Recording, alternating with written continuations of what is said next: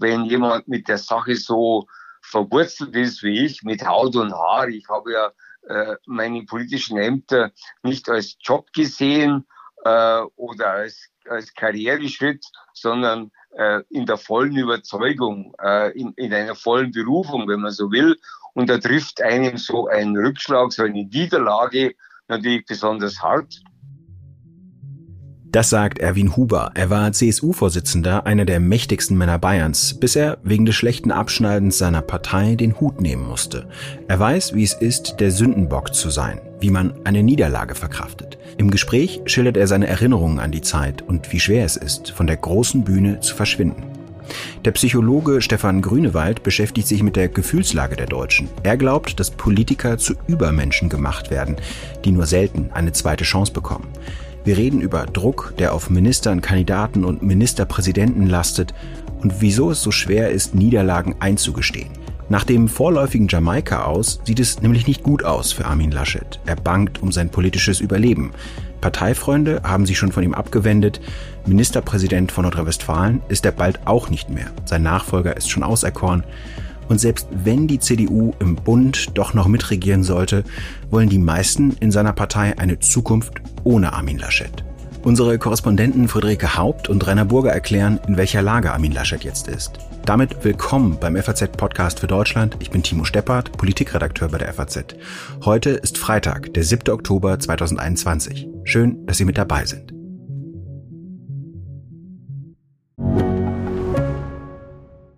Ich bin Dr. Falk Stierkart und leite ein medizinisches Versorgungszentrum in Erlangen. Der Job als niedergelassener Arzt ist nicht unattraktiv, aber er scheitert oft schon an der Wurzel. Wenn unser Studiensystem nicht darauf ausgelegt ist, genug Ärzte in guter Qualität auszubilden, wie soll die medizinische Versorgung in Mittelfranken dann gedeckt sein?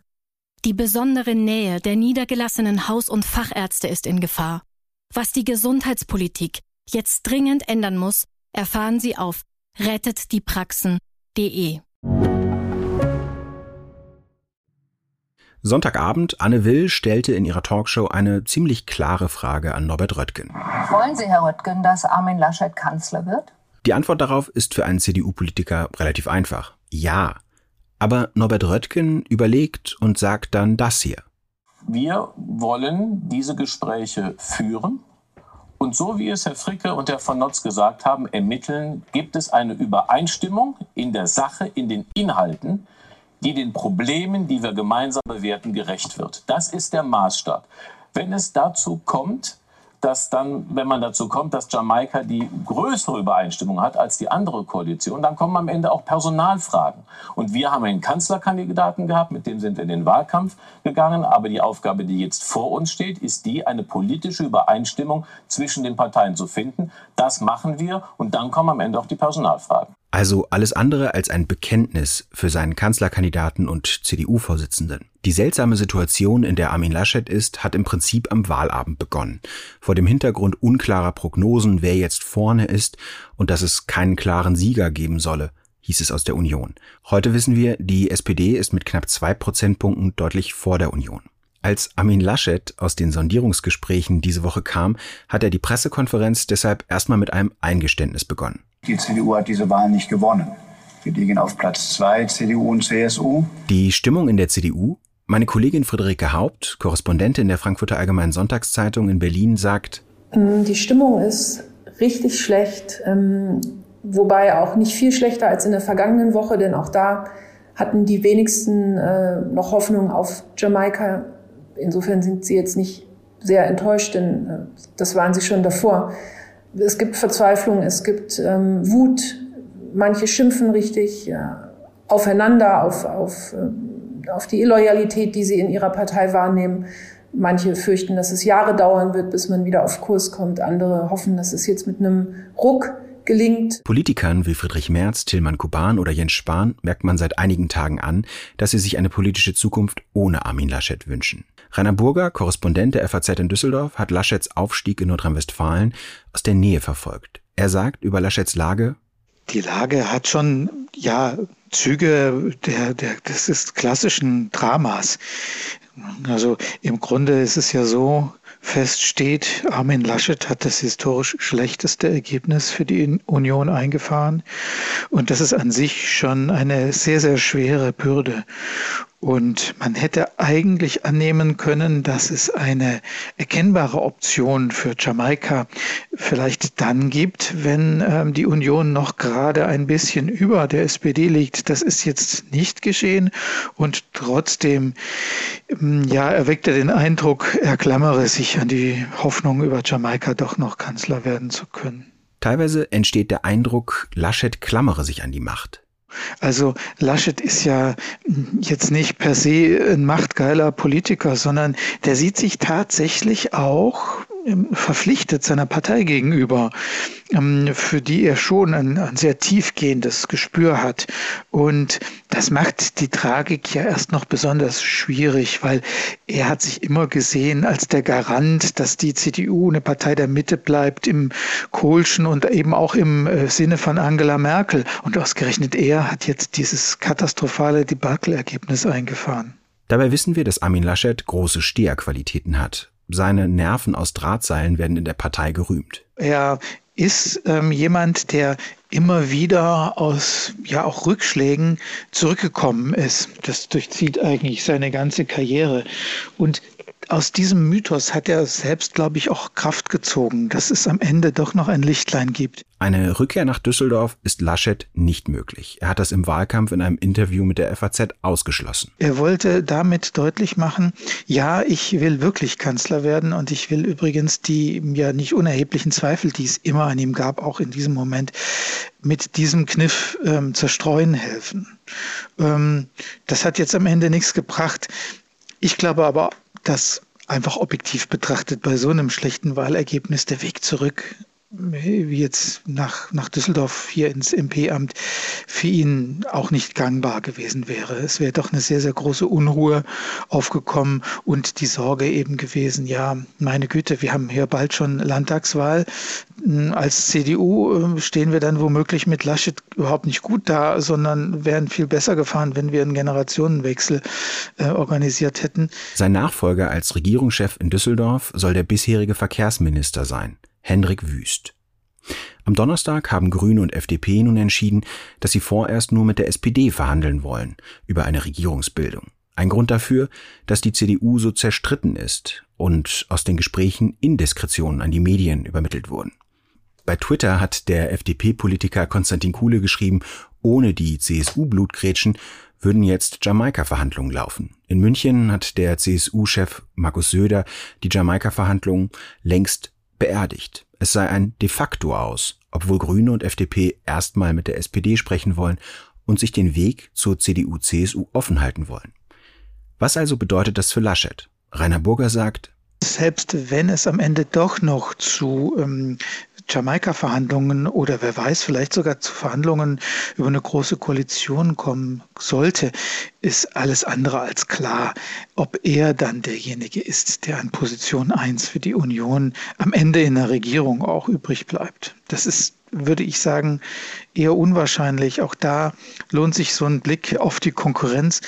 Martin Schulz war dann auch weg, der für sich ja, wir erinnern uns, 2017, als die SPD doch nochmal gebraucht wurde für eine große Koalition, die sie unbedingt nicht haben wollte und die auch Schulz dann eben ausgeschlossen hatte, der hatte sich dann auf dem Weg hin zur Großen Koalition vorgestellt, er wird Außenminister und war dann komplett weg vom Fenster. Armin Laschet, der im Frühsommer gute Chancen hatte, deutscher Bundeskanzler zu werden, steht vor der Niederlage seines politischen Lebens. Wie geht man damit um? Darüber habe ich mit Erwin Huber gesprochen. Herr Huber, 2007 bis 2008 waren Sie CSU-Vorsitzender und sozusagen der zweitmächtigste Mann Bayerns. Und nach einem Ergebnis, von dem heute wahrscheinlich alle Parteien träumen würden, von 43,4 Prozent, sind Sie zurückgetreten. Warum haben Sie das, sind Sie damals diesen Schritt gegangen? Man muss natürlich sehen, woher man kam. Die CSU hatte 2003 nach der äh, Kandidatur von Edmund Stoiber als Kanzler ein super Ergebnis bei der Landtagswahl mit 60. Das war die Ausgangsposition, das war der Maßstab. Und da hat natürlich ein Rückgang auf 43 Prozent ganz dramatisch ausgesehen. Und es war auch deshalb noch schlimm, weil wir Anfang der Woche, in der die Wahl war, noch bei 48 Prozent in den Umfragen waren und dann der Verlust der absoluten Mehrheit war wie etwas, was die CSU 50 Jahre nicht erleben musste. Und deshalb war äh, politisch die Wirkung sehr dramatisch. Hm, was sind die Anzeichen? Woran haben Sie gemerkt, den Schritt sollte ich jetzt gehen? Also zunächst einmal äh, hat man äh, schon Freunde und Kollegen, mit denen man das bespricht. Und äh, die besten sind die, die einem auch ehrlich die Meinung sagen und die einem bedeuten, es äh, geht nicht mehr weiter. Und äh, natürlich muss man das selber verarbeiten. Der, der Politiker ist ja auch ein Mensch, nicht Maschine. Und dann merkt man relativ schnell, äh, dass sich neben den sachlichen Themen das zuspitzt auf Personen und dann werden immer in solchen Situationen Sündenböcke gesucht und der Sündenbock ist kein Herdentier, sondern der steht relativ allein und dann muss man überlegen, was ist das Beste für die Partei, für die Mannschaft und das war bei mir die Schlussfolgerung, ich gebe den Weg frei für einen Neuanfang. Das heißt, Sie haben die Entscheidung mehr oder weniger mit sich allein ausgemacht am Ende? Ich habe äh, am Wahltag zunächst einmal furchtbar gelitten, natürlich unter den Zahlen, habe am nächsten Tag in den Gremien das Ganze erörtert, mit Freunden besprochen und äh, ich habe in der Tat dann äh, nach zwei Tagen äh, gesehen, es macht keinen Sinn. Äh, es ist auch das Vertrauen in der eigenen Partei nicht mehr da. Und ich habe dann von mir aus in der Tat äh, den Beschluss gefasst, ich trete zurück und äh, gebe äh, dieses Amt in andere Hände, äh, um äh, einen Neuanfang zu ermöglichen. Hm.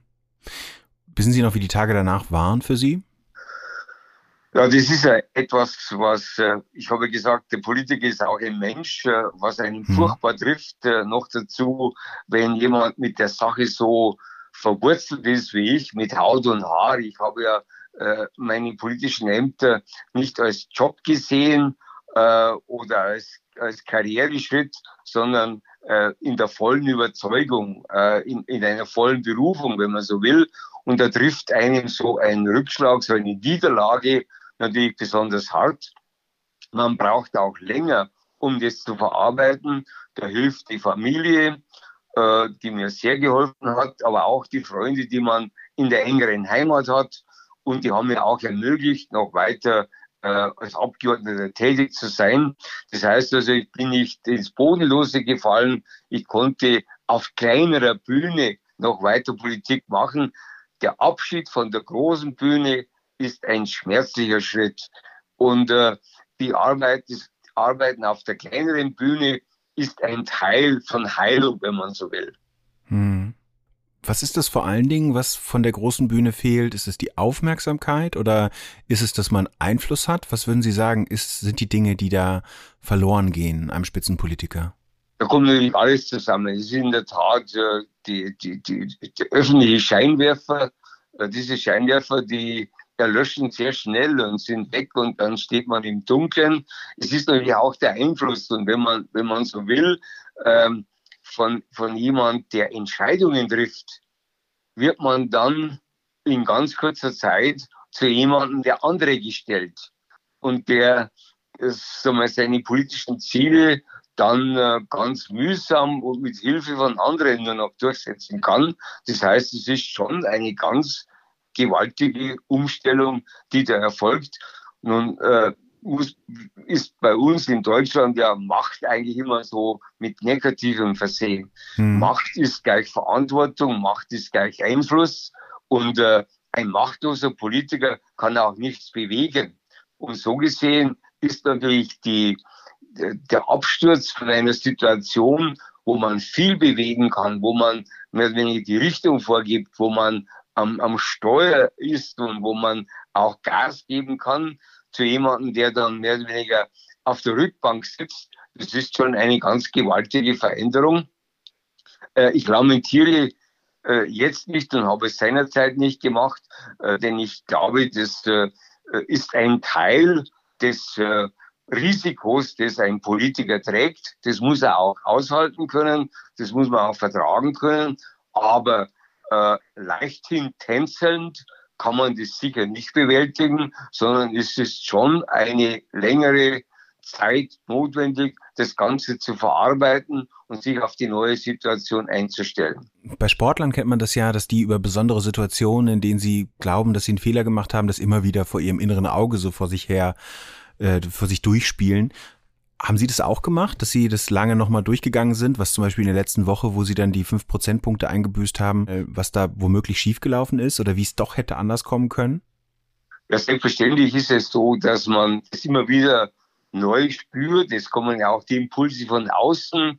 Äh, man wird immer wieder konfrontiert damit, äh, zum Teil von Freunden, die es einem gut meinen, vom Teil natürlich auch von, von Spöttern, äh, die, die sich laben an so einem äh, Schicksal.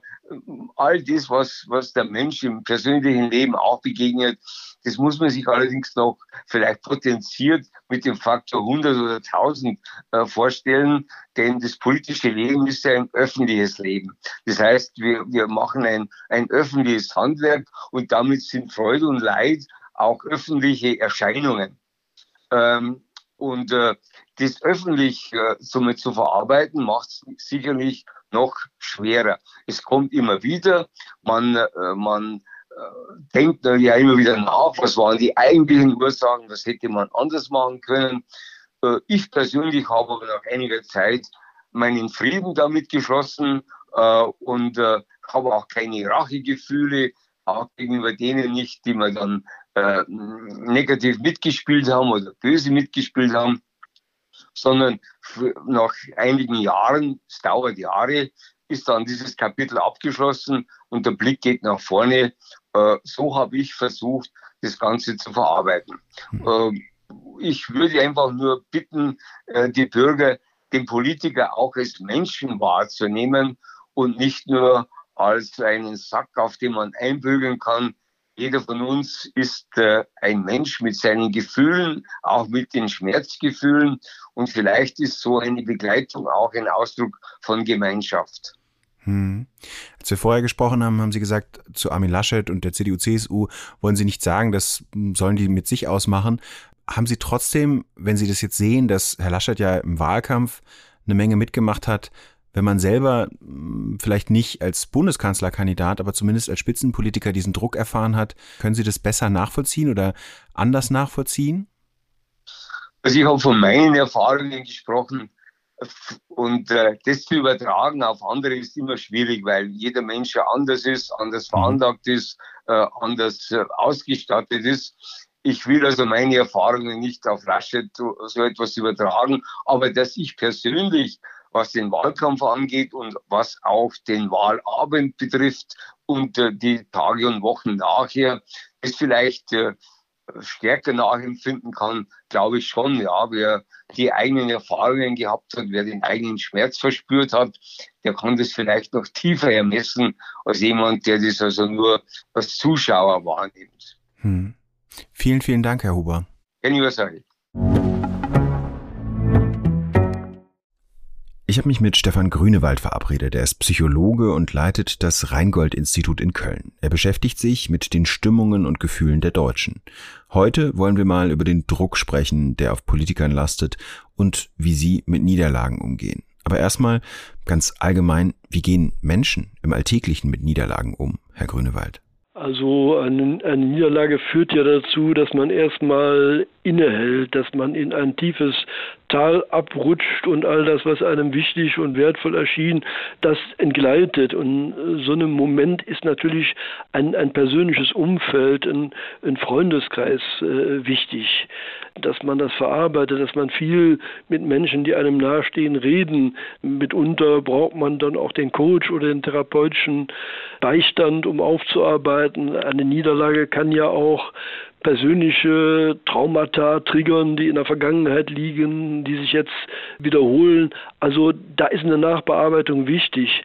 Aber die Natur der meisten Niederlagen ist ja, denken wir an den Fußball, dass die für eine kurze Zeit ist. Wir äh, sind niedergeschlagen, wir rappeln uns auf und gerade beim Fußball haben wir in der nächsten Woche wieder die Chance zur Wiederauferstehung. Äh, das ist auch der Unterschied zu einer politischen Karriere, sondern die Niederlage kann auch dazu führen, dass man aus den Federn lernt und dann nochmal kraftvoll neu durchstartet. Viele Politiker wollten nicht so gerne über das Thema sprechen, die ich bei der Recherche jetzt mal angefragt habe.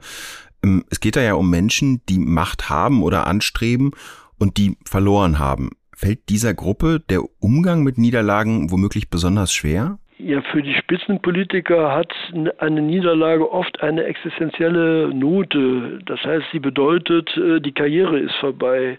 Wie viele verheißungsvolle Kandidaten, auch Kanzlerkandidaten von der Bildfläche verschwunden sind nach einer Niederlage. Ob das jetzt Herr Steinbrück, Herr Gabriel, Herr Schulz war.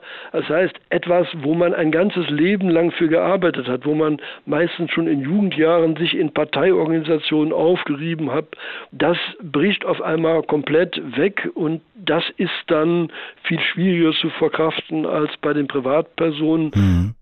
Ich musste ja, als ich jetzt über dieses Thema Niederlagen nachgedacht habe, weil Sie vom Sport sprachen, auch an die Tennisspieler denken. Ich kenne mich da nicht so gut aus, aber ich habe so das Bild vor Augen von denen, die ihren Tennisschläger so auf dem Platz zerdreschen und äh, ihrer wutfreien Lauf geben, nicht dem Gegenüber die Hand geben. Wovon hängt das eigentlich ab, dass man eine Niederlage auch gut eingestehen kann? Und ist es wichtig, das zu tun, dass man einmal sagt, ich habe verloren? Eine Niederlage ist ja erstmal eine fundamentale Kränkung und äh, es gehört manchmal dazu, dass man als erste Reaktion eine Wutreaktion verspürt.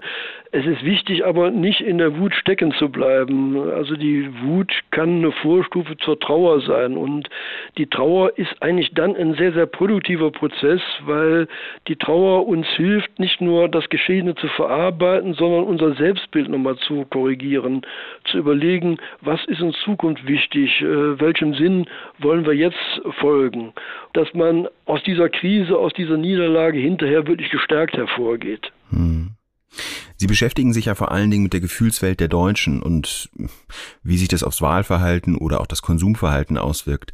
Sehen die Deutschen ihre Politiker als Menschen an? Die Deutschen sehen die Politiker, glaube ich, eher als Übermenschen an. Also ich glaube, dass in den äh, letzten Jahrzehnten die Erwartungen, die Anforderungen an die Politiker immens gestiegen sind. Einerseits erwarten wir Politiker, die auch jenseits des äh, Common Sense, jenseits der Demoskopie Entscheidungen treffen, die auch schmerzlich sind. Andererseits haben wir verlernt, äh, diese Schmerzlichkeit auszuhalten. Wir haben verlernt, Entscheidungen mitzutragen, die uns nicht unmittelbar nutzen und dann setzt direkt der digitale oder analoge Shitstorm ein. Hm. Der Druck ist auf Politiker hoch, eben auch durch solche Shitstorms.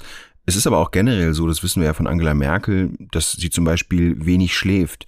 Von anderen ähm, wissen wir zum Beispiel aus einem Buch, das Anfang des Jahres erschienen ist, Alleiner kann man gar nicht sein, wo anonym ganz viele Abgeordnete sprechen, dass die Arbeit als Politiker in Berlin auch anfällig macht für Seitensprünge, für Süchte. Selten kommt dann mal raus, dass jemand womöglich Drogen genommen hat.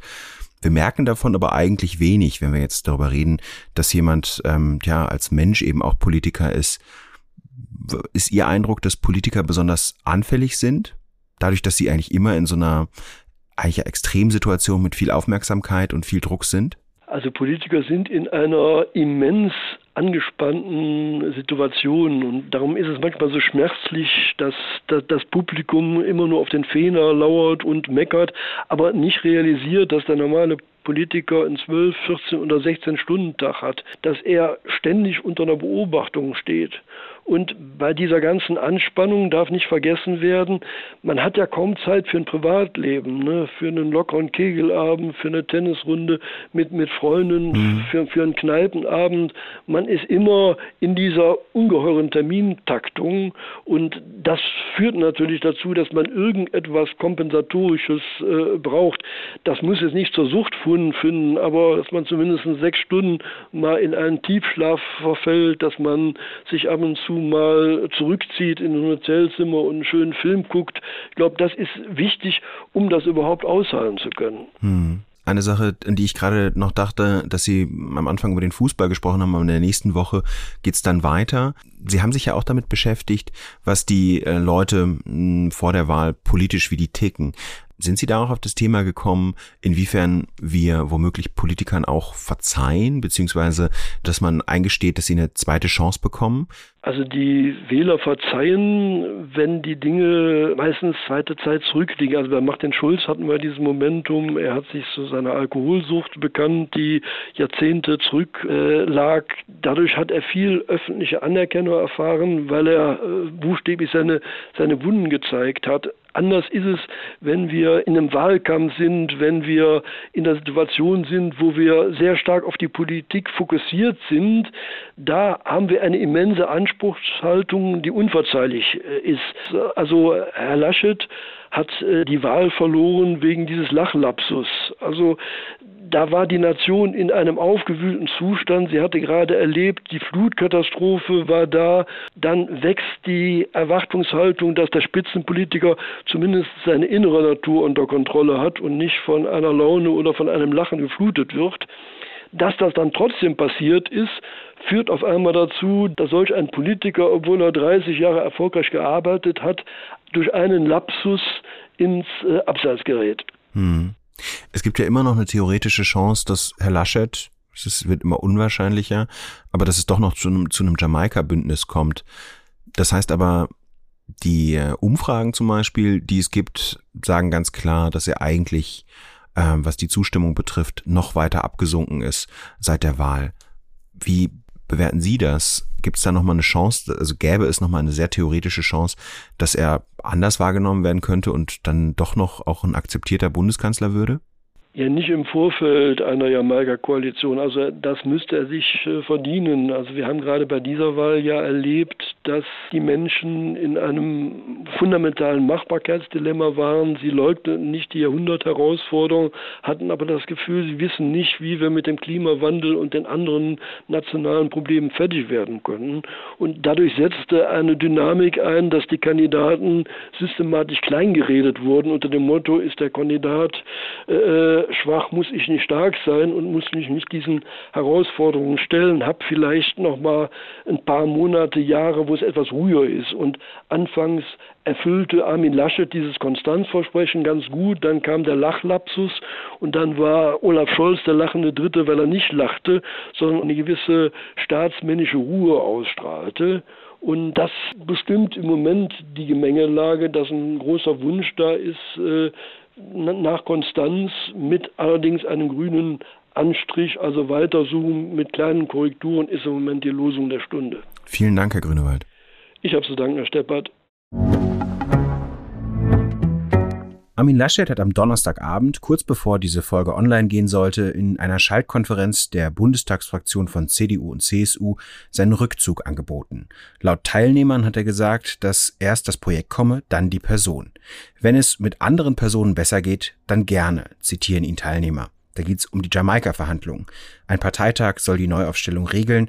Angeblich ist sogar schon eine Messehalle gebucht. Mehr dazu lesen Sie auf FAZ.net und in der FAZ. Danke Ihnen fürs Zuhören. Tschüss.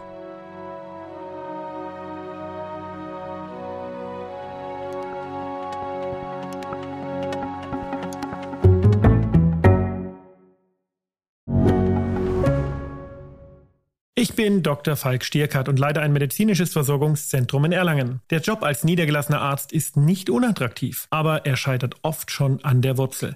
Wenn unser Studiensystem nicht darauf ausgelegt ist, genug Ärzte in guter Qualität auszubilden, wie soll die medizinische Versorgung in Mittelfranken dann gedeckt sein? Die besondere Nähe der niedergelassenen Haus- und Fachärzte ist in Gefahr.